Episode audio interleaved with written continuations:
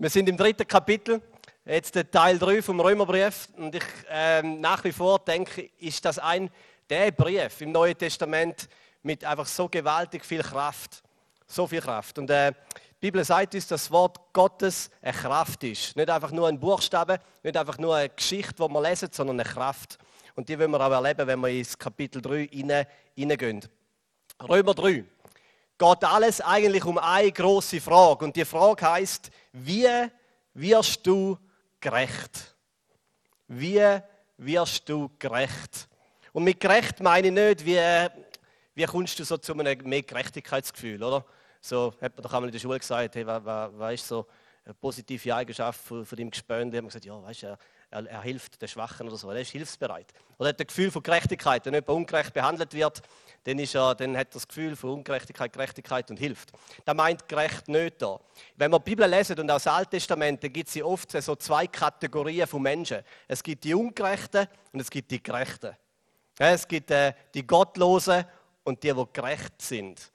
Und der Begriff gerecht meint das. Es meint so ein bisschen ein untadeliges Leben. Ein Leben, wo so Gottes Daumen, wenn er so über dein Leben schaut und allem, was du machst und tust und denkst und sagst, nach oben geht. Ja, und er sagt, ja, du bist ein gerechter Mensch. Könnte man so eine Umfrage machen, streckt mal alle auf und sagen, ich bin ein gerechter Mensch. Also, und Römer Kapitel 3 taucht so richtig krass tief in die Frage hinein, wie wirst du gerecht? Wie kommst du zu dieser Stellung, zu dem Moment, wo Gott sagt, ich bin zufrieden mit dir? Ich habe Freude an dir. Du gefällst mir. Wie muss dein Leben aussehen? Was musst du tun? Was musst du denken? Was musst du sagen? Dass du dich über dir selber darfst gut fühlen darfst. Okay, es gibt Menschen, es gibt so zwei Kategorien von Menschen. Nein, es gibt Menschen, die, die verzweifeln oft an sich selber. Eher so ein bisschen tiefen Selbstwert, eher unsicher in der Persönlichkeit, ähm, eher viele so anklagende Stimmen im eigenen Kopf, die sagen, hey, du bist nicht gut genug, du bist nicht äh, wert genug, du bist nicht schön genug. Und wo man sich so selber abdruckt, wo eigentlich mehr Anklage im eigenen Kopf stattfindet. Und wo man dann auch das Gefühl hat, ja, Gott ist nicht zufrieden mit mir, ich bin nicht gut genug. Und dann gibt es die anderen Menschen, die sind ein bisschen das Gegenteil. Die finden sich eigentlich noch halb geil. Die schauen am Morgen in den Spiegel und denken, wow, krass, du mal wieder einen guten Tag mit dir da vor mir. So einen hohen Selbstwert, die ganze Welt, alles ist möglich, kein Hindernis gibt es. Und sind brutal zufrieden mit sich selber. Gell, die gibt es, ein paar Lachen und so, oder stupft mal den nebenan, wo ja, genau so. Gut. Egal, auf welcher Seite du bist, das sind so ein bisschen unsere Mindgames, die wir machen, wenn es um die persönliche Gerechtigkeit von uns geht. Unser eigenes so ein bisschen Urteilen über uns. Oder wie stehen wir da? Wie gerecht stehe ich da? Wie, wie, wie darf ich mich fühlen über mir selber und meinem Leben und so ein bisschen meinem eigenen moralischen Selbstempfinden über mir selber? Und dann könnte man meinen, und das passiert noch, echt, noch recht oft so auf so Grußkarten mit Bibelversen drauf, da könnte man meinen, dass die Bibel jetzt so ein Selbsthilfebüchlein ist, wo dir so ein bisschen über den Kopf streichelt und sagt und ein paar gute Sprüche parat hat. Oder so, hey, sei nicht so hart mit, sich, mit dir selber, da wäre auf der rechten Seite. Hey, du schaffst das schon. Oder gib nie auf, das sind so die Sprüche auf dem Spiegel, oder?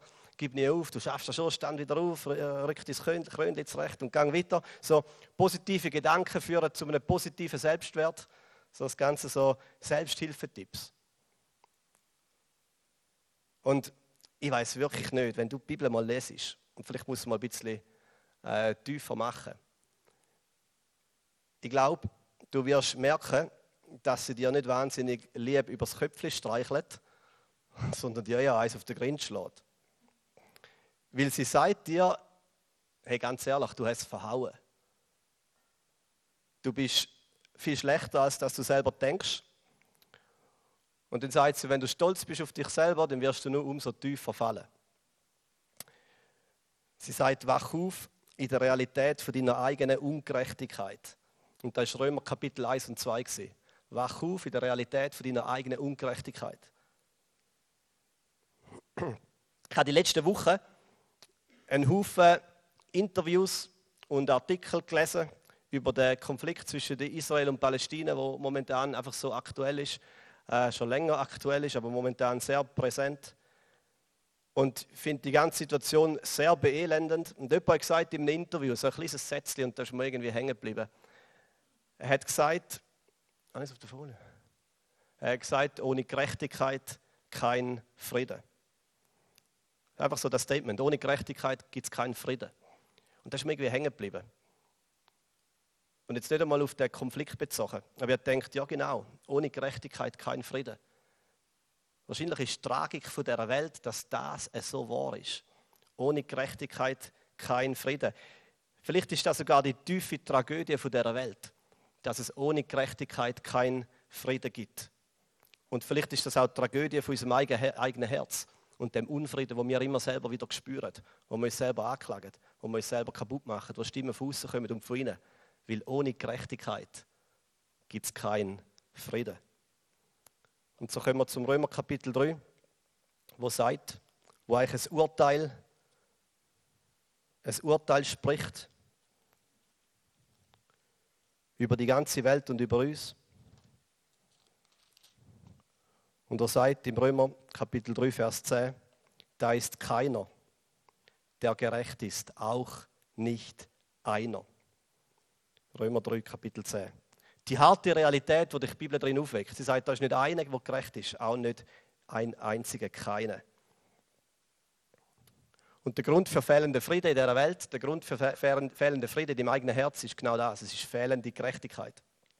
Fehlende Gerechtigkeit. Und jetzt, wenn man das so hört, da ist keiner, der gerecht ist, auch nicht einer. Jetzt kann man so die Moralkühle schwingen. Und dann sage ich so, und Religion macht das. Religion macht das. Sie sagt, also leb recht und richtig. Verändere dein Leben. Werd zu einem gerechteren Mensch. Leb recht und richtig. Ist natürlich heutzutage scheiß schwierig, oder? Wenn niemand mehr darf sagen, was recht und richtig ist. Das ist ein bisschen ein Dilemma. Aber gib dir Mühe. Gib dir Mühe, zum einigermaßen so leben, wie es gut ist. Oder kannst auch noch ein paar Vorbilder nehmen, irgendwie moralisch gute Menschen, weiß auch nicht, Mahatma Gandhi oder irgendwie sonst noch ein paar. Oder nimmst die Bibel, nimmst die zehn Gebote und versuchst, ein rechtes Leben zu leben. Und nicht nur eine Religion schwingt die Moralkühle, sondern auch unsere Welt. Sie sagt, du musst dich entscheiden, auf welcher Seite du bist. Welches so ein bisschen der moralische Highground ist, wo du dich positionierst. Das ist auch jetzt aktuell, ist auch bei Corona so richtig krass aktuell gewesen. Oder es gibt zwei Lager, so die Guten und die Schlechten, die Richtigen und die Falschen. Haben wir so subjektiv von innen angeschaut. Und du musst entscheiden, wo du bist. Du musst dir Mühe geben, dass du auf der richtigen Seite hockst. Und am besten werfst du noch ein bisschen Dreck auf die andere Seite, damit deine besser aussieht. So und so kannst du dein Leben leben und dir irgendwie Mühe geben, dir Gerechtigkeit zu erarbeiten. Religiös oder einfach sonst, dass du versuchst, ein gutes Leben zu leben. So nach deinen eigenen Maßstäben.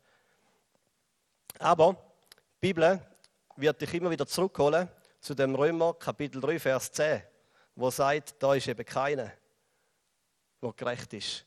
Auch nicht einer. Egal, wo du dich positionierst, egal, was für weltverändernde Meinungen du hast, es bleibt wahr. Da ist keiner, der gerecht ist, auch nicht ein. Egal, wie religiös du bist, egal, wie gut du die zehn Gebote befolgst und sie als Maßstab, Maßstab nimmst für dein Leben, super brav bist, egal, ob du dir auf die Stirn schreibst, es bleibt wahr. Da ist keiner, der gerecht ist, auch nicht einer. Römer 3,20 sagt es nochmal. Paulus sagt, kein Mensch gilt vor Gott als gerecht, weil er das Gesetz befolgt. Das ist jetzt an die Religiösen gerichtet. Weil er versucht, nach Gottes Wille zu leben. Das ist Gottes Gesetz, Gottes geoffenbarte Wille, was richtig und was falsch ist. Kein Mensch gilt vor Gott als gerecht, wenn er das Gesetz befolgt. Vielmehr erkennen wir durch das Gesetz, was Sünd ist. Und das ist so elementar über unserem ganzen Verständnis von der Bibel und schlussendlich von der guten Botschaft, wo da drin so deutlich wird.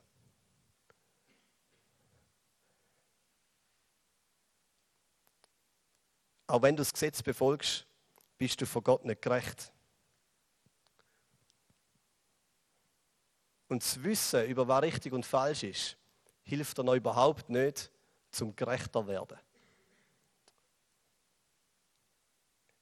Und wenn du das Gesetz lesest und wenn du das ehrlich und aufrichtig lesest, dann wird es dir nicht je länger, je mehr ein besseres Gefühl über dir selber geben, sondern es wird dir je länger, je mehr ein schlechteres Gefühl über dir selber geben. Jemand hat mal verglichen, das Gesetz ist wie ein Spiegel wo du dich drin anschaust. Das habe ich gemacht heute Morgen früh, bin vor dem Spiegel gestanden, habe mich angeschaut und dann habe ich gesehen, der Spiegel hat mir eine Botschaft gegeben. Der Spiegel hat mir gesagt, du Dave, da ist ein Problem mit deinem Gesicht. Du solltest dich wieder mal rasieren. Das hat der Spiegel gemacht. Ich gesagt, hey, da, da ist etwas falsch. Du solltest wieder mal den Rasierer führen und äh, dich rasieren. Das ist das, was das Gesetz macht. Es tut einen Spiegel voranstellen und zeigt dir, wie du wirklich bist, wie du wirklich denk, denkst, wie ungerecht du bist. Und jetzt könnte man denken, der Spiegel hilft dir dann, zum gerechter werden. Und dann habe ich gemacht, heute Morgen einen Spiegel genommen, weggenommen dem Haken und angefangen, angefangen mit, mit dem Spiegel mich zu rasieren. Und es hat einfach keinem schlecht geklappt. Und manchmal haben wir das Gefühl, mit dem Gesetz klappt es, um irgendwie gerechter zu werden. Aber es ist nicht die Aufgabe vom Gesetz, zum gerechter zu werden. Im Gegenteil, es ist die Aufgabe, um uns zu zeigen, dass wir eben ein Problem haben. So wie ein Röntgenscan, wenn du irgendetwas gebrochen hast. Oder kommst du in die Röhre und zeigt dir so ein schönes Bild, wie alles kaputt ist. Das ist das Gesetz. Aber das Bild hilft dir überhaupt nicht, dass irgendetwas besser wird. Das Bild ist nicht der Gips, kannst du noch lange ums Bein herumbinden. Hilft nicht. Es muss etwas anderes an für Heilig. Also, Gott gibt sich in der Bibel alle große Mühe und Römer 1 bis 3 erst recht, um dir und allen klar zu machen, dass da eben keiner ist, der gerecht ist, auch nicht einer. Dass niemand die moralische weiße Weste hat. Dass keiner im richtigen Camp sitzt, dass niemand so den moralischen Highground hat. Der Paulus sagt sogar im Philipper 3, andere Briefe der Bibel, dass die ganze eigene Gerechtigkeit, alles, was wir uns erarbeiten können, um uns einigermaßen gut über uns selber zu fühlen, und vor allem so religiöse eigene Gerechtigkeit, er vergleicht es wie Hundescheiße ist. Müssen wir nachlesen. Ähm, Philipper 3, 8, wer da nicht glaubt. Philipper 3, Vers 8, mit einer alten Übersetzung nehmen, irgendwie Luther-Übersetzung, dort steht wie Kot. Es ist wie Kot. Und der, der Paulus hat so eine Hundekacke vor Augen. Hat er wirklich? Müssen Sie nachlesen. Er schaut seine ganze, seinen ganzen so Track Record an von seinem religiösen Lebensstil, vor allem, was er aufgehört und gemacht hat. Und er sagt, und das alles ist wie Hundescheiße. Das bringt mir nichts. So, das Problem wo uns der Römerbrief darauf hinweist, ist fehlende Gerechtigkeit und ohne Gerechtigkeit kein Frieden. Und das ist das tiefe biblische Dilemma, dass ohne Gerechtigkeit keinen Frieden gibt. In dieser Welt, aber auch in unserem eigenen Herz. Ohne Gerechtigkeit kein Frieden. Und jetzt zeigt uns die Bibel einen Weg aus dem Dilemma. Und im Römer Kapitel 3 ist so wie der Wechsel wo von dieser ganzen Problemstellung, wo es Römer 1 bis 3 mit nimmt, der Wechsel kommt, der zeigt, was denn möglich ist, wie denn der Mensch gerecht dastehen kann. Ohne Gerechtigkeit kein Frieden und Frieden ist das, was wir brauchen. Hast du gewusst, dass jeder Brief vom Apostel Paulus im Neuen Testament, jeder Brief, startet mit einem Grußwort. Und jedes Mal wünscht er den Personen, die er den Brief schreibt, wünscht er Frieden. Frieden. Immer meistens Gnade und Friede. Friede, das hebräische Wort Shalom, da ist Grüezi und Adieu, was sich die Juden wünschen, wenn sie Hoi und Ciao sagen.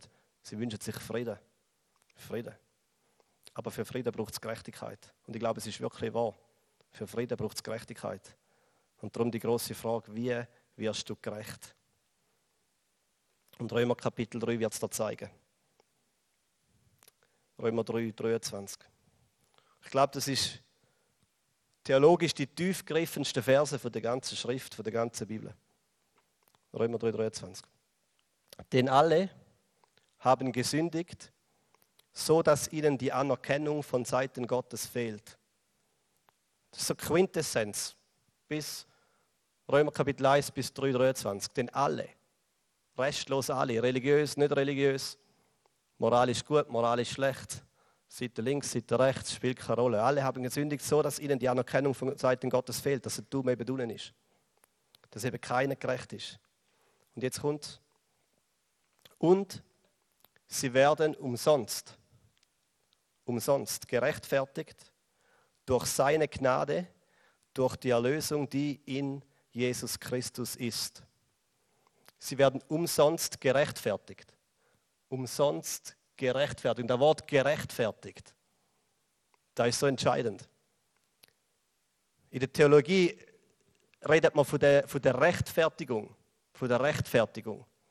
Rechtfertigung ist nicht irgendein Prozess, wo du langsam ein bisschen besser wirst. Die einen denken da. Rechtfertigung bedeutet, ich eben versuche, irgendwie nach Gottes Willen zu leben und so langsam werde ich gerechter. Aber Rechtfertigung meint nicht das. Es ist etwas, wo dir umsonst gegeben wird, wo dir gratis, aber nicht billig, aber gratis geschenkt wird, wo du dir selber nicht erarbeitest. Es ist ein Moment, ein Hammerschlag, wo Gott über dir ausspricht, gerecht, gerechtfertigt. Du bist gerecht. Und es passiert aus Gnadelei, durch den Glauben allein an Jesus allein. Und damit wir das ein bisschen besser nachvollziehen können, was da passiert in der Rechtfertigung, möchte ich euch zum Schluss noch mal einmal in die große, einmal mehr in die große gute Geschichte mit hineinnehmen. Weil die Theologie von der Rechtfertigung ist nicht einfach nur ein Konzept, das wir in unserem Kopf schnallen müssen. Es ist Geschichte von einer Person, vom Leben und Sterben von Jesus Christus. Und ihr von der Band dürft schon wieder aufkommen. Ich möchte euch nochmal reinnehmen, die eine große Geschichte, wo zu Gerechtigkeit führt und mit der Gerechtigkeit zum Frieden. Gott sieht eine ungerechte Welt. Gott sieht eine Welt ohne Frieden. Gott ist nicht blind. Gott schaut jetzt in dem Moment über den ganzen Globus, über den ganzen Erdkreis und er sieht, was passiert. Er sieht alles ungerecht, alles Elend, alle Falschheit. Er sieht die Welt im Krieg, er sieht Menschen ohne Frieden. Er sieht Menschen im Krieg, im Gegeneinander. Er sieht Menschen,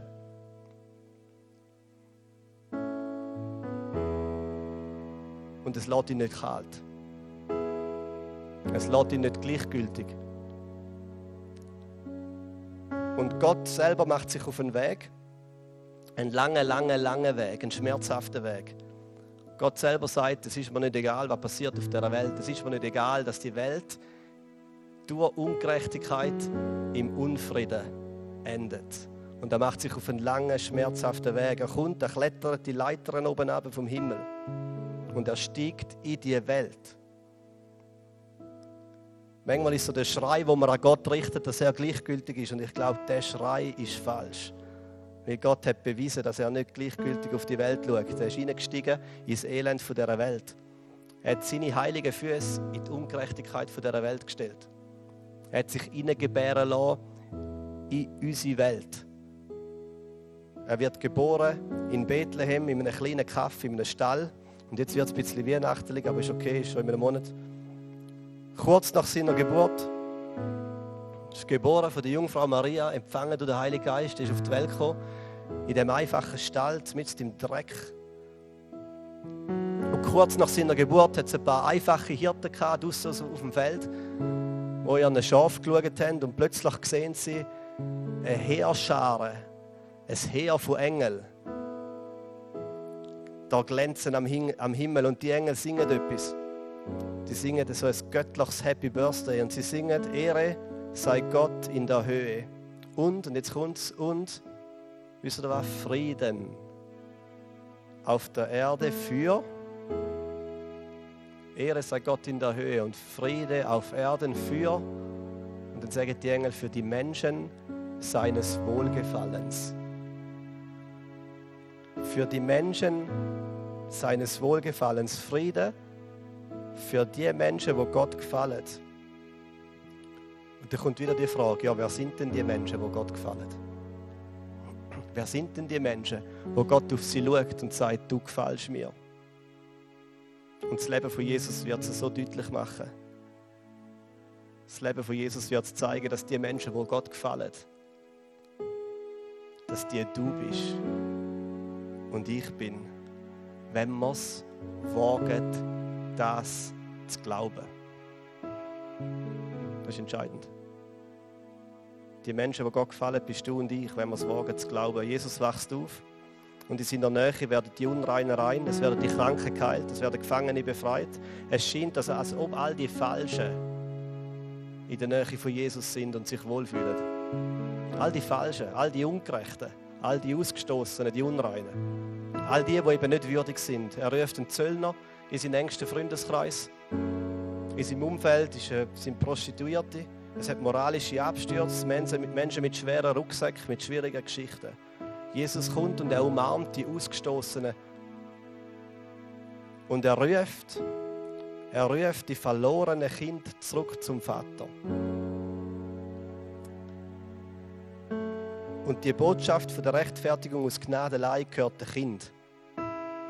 Sie gehört dem Kind. Wisst ihr warum?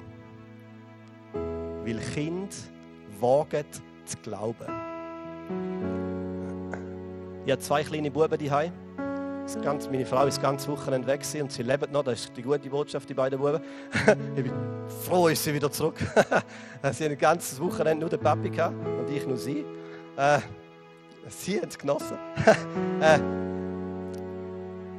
aber jeden Abend, wenn die beiden im Bett sind, jeden Abend, wenn die beiden im Bett sind und schlafen, dann schnaufe ich Licht und durch. Aber kurz vorher, bevor sie schlafen, gehe ich immer zu ihnen neben und ich versichere sie über meine Liebe zu ihnen. Ich schaue sie an und sage, ich bin so stolz auf euch. Ich habe euch so gern. Ihr seid so super, ihr seid so cool. Es macht mir so Freude, dass ihr meine Kinder sind. Und wisst ihr was? Kind glauben es. Kind glauben es. Sie zweifeln nicht an dem, was ich ihnen sage. Sie nehmen das im Glauben an. Ich sage Mathis, ich sage Micha, du gefällst mir. Du gefällst mir. Und sie glauben es. Und ich sage, ihr könnt nichts machen, dass sich das ändert. Meine Liebe zu euch ist nicht die Reaktion auf euer Verhalten zu mir.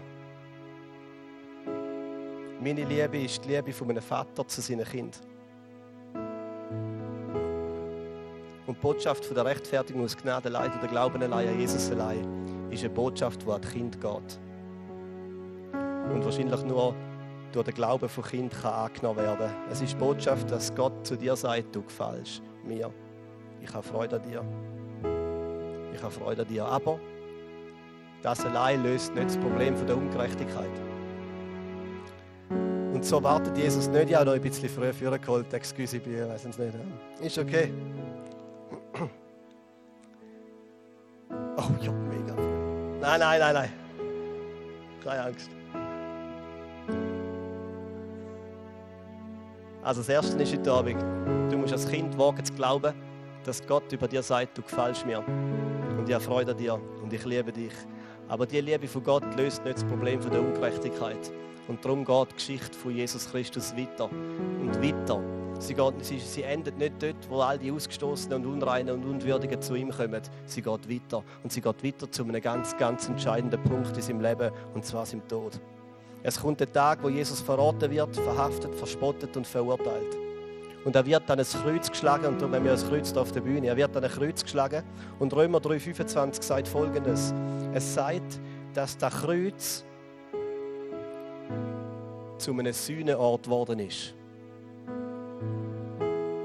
Römer 3,25 sagt, dass Gott ihn hingestellt hat, sein Sohn Jesus Christus, als ein Sühneort. Und das Wort Sühne, da muss ich ein bisschen erklären, das kennen wir nicht. Oder nicht mehr. Und die letzte Geschichte jetzt für heute Abend. Der höchste jüdische Viertig im Alten Testament. Wenn das Alte Testament liest, es gibt ein Viertig, der steht raus, das ist der höchste, der wichtigste. Der heißt Yom Kippur. Yom Kippur. Es war der einzige Tag im ganzen Jahr, in diesen 365 Tagen, wo der Hohepriester, so der Vermittler zwischen Gott und Menschen, hat dürfen ins Allerheiligste hineingehen.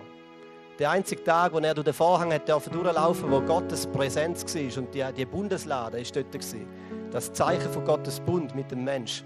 Und der Hohepriester hat an dem einen Tag am Yom Kippur dort hinein dürfen. Aber vorher hat er etwas machen Und zwar hat er zwei Geißböcke genommen zwei Geissen, männliche Geißböcke. Und der erste ist geopfert worden zur Reinigung. Der erste hat man getötet und man hat das Blut genommen und hat das besprengt. So ziemlich überall hin. Das war recht hässlich, gewesen, aber alles hat irgendwie blutig sein. Alles hat irgendwie müssen verblutet sein, um zu zeigen, dass da ein Tod nötig ist. Für da, dass der hohe Priester ins Allerheiligste darf. Und der zweite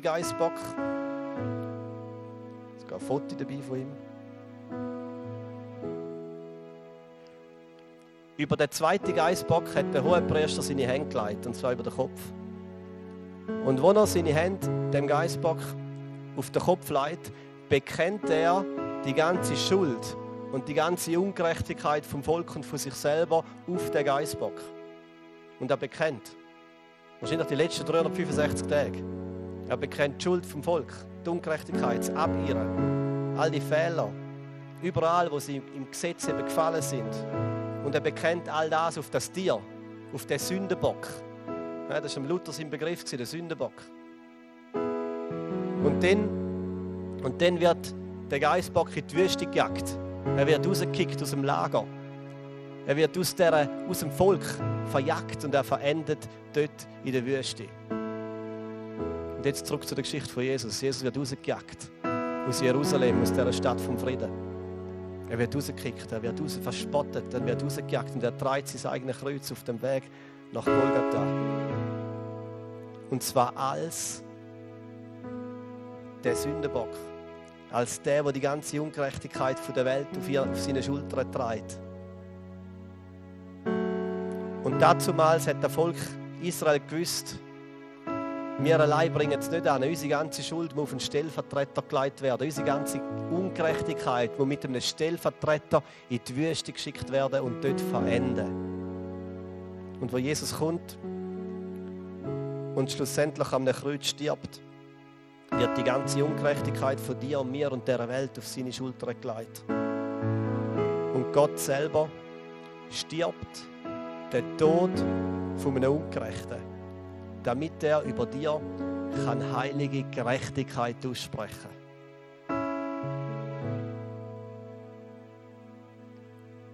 Gott nimmt die ganze Ungerechtigkeit und er trinkt sie aber in einen, großen Schluck, damit er dich anschauen kann.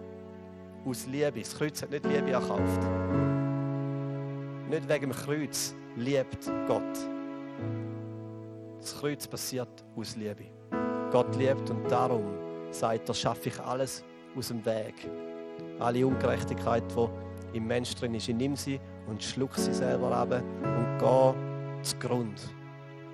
Und er stirbt, damit er über kann gerecht ausrufen Gerecht und darum Frieden. Gerecht und darum Frieden. Frieden zwischen einem Vater und seinem Kind. Und ich glaube, so flüstert die Stimme vom Vater heute in deine Ohren. Und er flüstert und sagt, ich habe Freude an dir. Ich habe Freude an dir. Du gefällst mir. Ich habe dich so, so gern. Und ich möchte dich einladen, heute Abend das zu glauben. Und zwar mit dem einfachen Glauben von einem Kind. Dich annehmen zu lassen dich gerecht sprechen zu lassen. Und so sagt Römer 3, 27 und 28. Und zum Schluss kann man da noch selbst auf etwas stolz sein. Und da sagt der Paulus, ist ausgeschlossen. Es geht nicht um uns, es geht nicht um irgendetwas, wo wir selber auf uns stolz sein können. Denn wir sind zu dem Schluss gekommen, dass ein Mensch durch Glauben für gerecht erklärt wird und nicht durch das Einhalten von Vorschriften. Wir gehen jetzt in eine zweite Zeit von der Anbetung vom Lobpreis und ich möchte dich einladen, zum ganz neu nicht einen Schritt auf Gott zu machen, sondern erlauben lassen, dass Gott einen Schritt auf dich zu macht, weil er hat das gemacht.